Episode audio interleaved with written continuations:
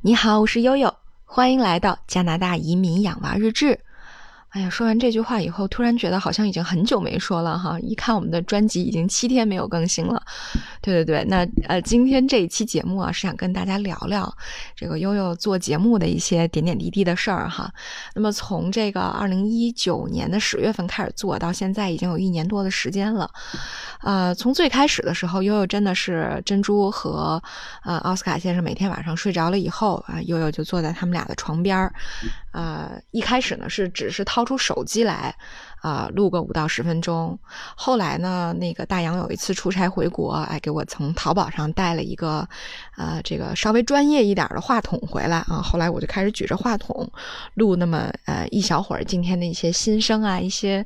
啊所思所感呐，一些所见所闻啊，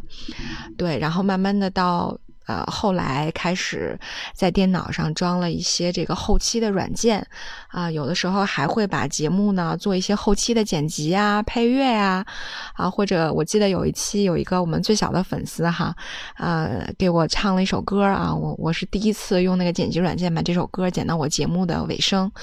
啊，所以慢慢的呢，啊，也随着这个节目做的越来越成熟，所以有的时候觉得这个包袱哈，好像背的越来越重。然后这个事儿的顶点呢，就是在今年回国以后哈，喜马拉雅找我签约的时候，我当时就想，哎呀，我一定要做好，我一定要把每一期节目都要做好。那有的朋友可能吐槽说，哎，悠悠你这个节目有点糙哈，您这个连个那个背景音乐都没有啊。还有的朋友有时候会说，说，哎，悠悠你今天这个咳嗽呀，或者是嗯嗯啊啊呀什么，所以，啊，这个然后啊这些口头语太多了。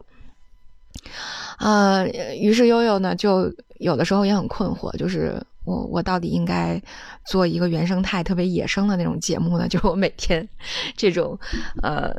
有想有什么想法，立刻把它录下来呢？就是做成有点像 vlog 的这种形式，还是说我要精心的修饰它啊，把每一期节目做到最好？呃，你像咱们做的这个呃将近两百期的节目里面，其实只有一期呢是我。特别特别认真的写了稿子，就是啊，这个关于加拿大福利的介绍，因为我特别害怕会说错，啊，会介绍错，所以只有那一期是写过稿子的。其实其他有的时候真的是，呃，完全靠发挥哈。有的时候我自己回过头来听听，我都觉得说，嗯，我居然当时能说出来这么有哲理的话，自己都无法相信。所以我想，这可能就是呃音频的一些魅力吧，就是你根本就没有任何准备的，然后去呃做一些东西，反而是你心中最想说、心底最想说的那些话。对，然后后来我现在也在想哈，虽然说大家的这个要求越来越多了，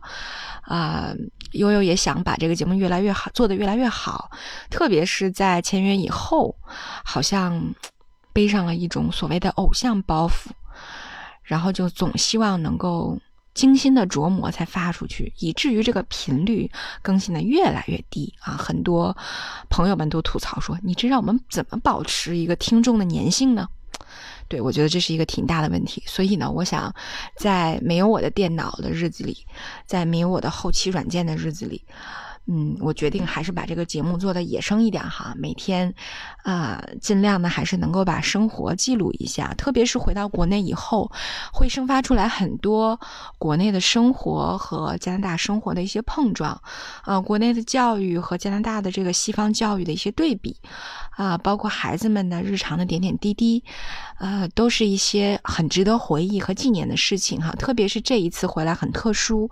一个是呃大环境特殊。另外一个是相对我们之前和以后的，呃，回来，我想这次回来可能是，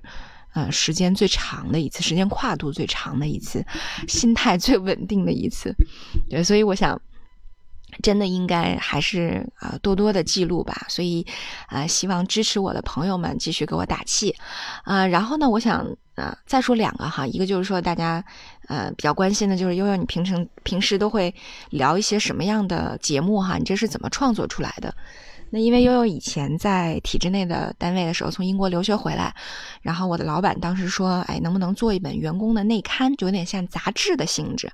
所以当时呢，悠悠做过两年的这个杂志的主编，啊，这个杂志虽然说在我们的系统内哈，呃，这个印量并不是很大。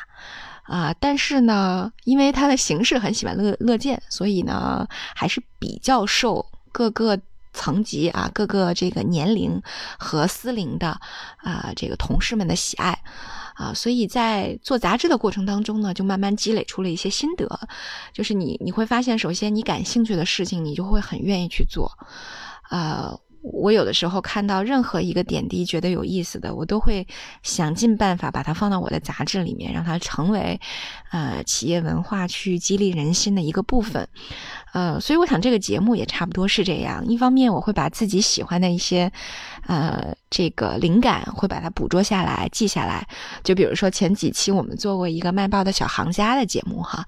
呃，还有一些呢是朋友们的，就是咱们听友们的一些问题。大家最近会也不是最近了，其实有半年以来哈，呃，我开始就是特别认真的记录大家给我啊留的很多留言上的一些话题。嗯，那那这些话题，由于最近频率做的低嘛，已经挤满了差不多两页纸了。呃，比如说从这个地产的、保险的，包括宠物的，呃，这个穿不穿秋裤啊，有没有车厘子自由，呃，疫情会不会改改呃改变大家对移就是加拿大的普通民众对新移民的看法。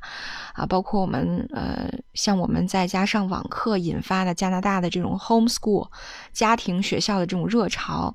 啊，包括中医啊，什么双母语啊，啊，这个包甚至包括厨房小家电哈，买东西的清单，英语的口音，啊，这个呃。甚至是怎么来培养小朋友的理财观念等等，就大家给我留了挺多的作业，我还有很多没有完成的哈。每当看到这个清单的时候，我就觉得，嗯，特别有压力，说赶紧要把这些，嗯，都从我这个呃个人能够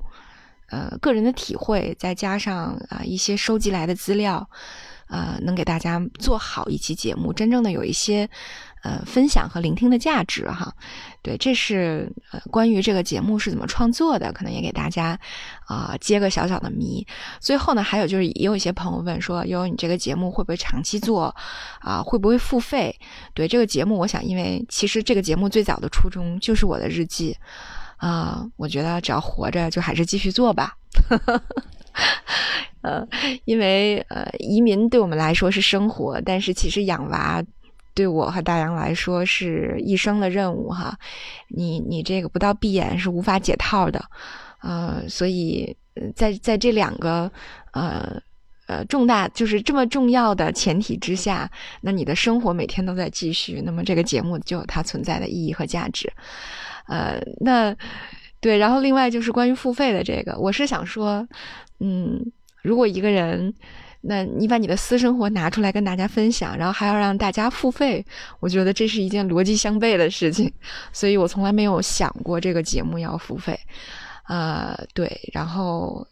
因为我目前的这个大家也知道，我的精力很分散哈，又做求职又做伦理，什么各种各样的事情，所以实际上也没有其他的时间在做啊这个。呃，变现盈利的事儿，所以实际上通过这个节目，我目前还是在做一些嗯自己所所思所感的一些分享的东西。啊，所以大家不用担心啊，长期长期的规划就是不会付费的，呃，放心听就 OK 了，呃，所以对对对，今天就跟大家碎碎念一下哈，我们这个节目将来将如何走下去。对，怎么创作的，然后怎么往下走？那其实，在呃今年我们回北京之前，呃多伦多呢有一个新的华人媒体叫多伦多头条。如果大家有兴趣的话，哈，或者是关注这个新移民生活，也可以加一下这个公众号。啊，多伦多头条呢有他自己的公众号，有他自己的广播。啊，这个在国内和加拿大都是能够收到的哈。呃呃，如果有需要的话呢，将来我会跟他们联系，确定好了再跟大家。分享具体的广播的时段和频率，啊，那么，嗯，还会将来还会有网站，呃，因为他们的这个，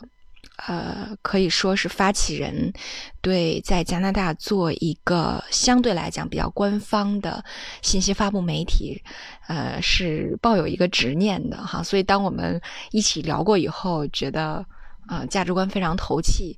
啊，因此呢，悠悠明年也会考虑和这个媒体呢一起做一个关于新移民的小专栏。也就是说，我们会把这个平台从国内的喜马拉雅，那向这个加拿大本土的一些华人媒体呢做一些拓展。呃，那可能会有更多的。媒介，更多的机会，啊，更多的形式，跟大家来分享这个加拿大和中国的生活哈，啊，也希望大家能够持续的关注我们。好，那今天呢就跟大家分享到这儿了，感谢您的收听，我是悠悠。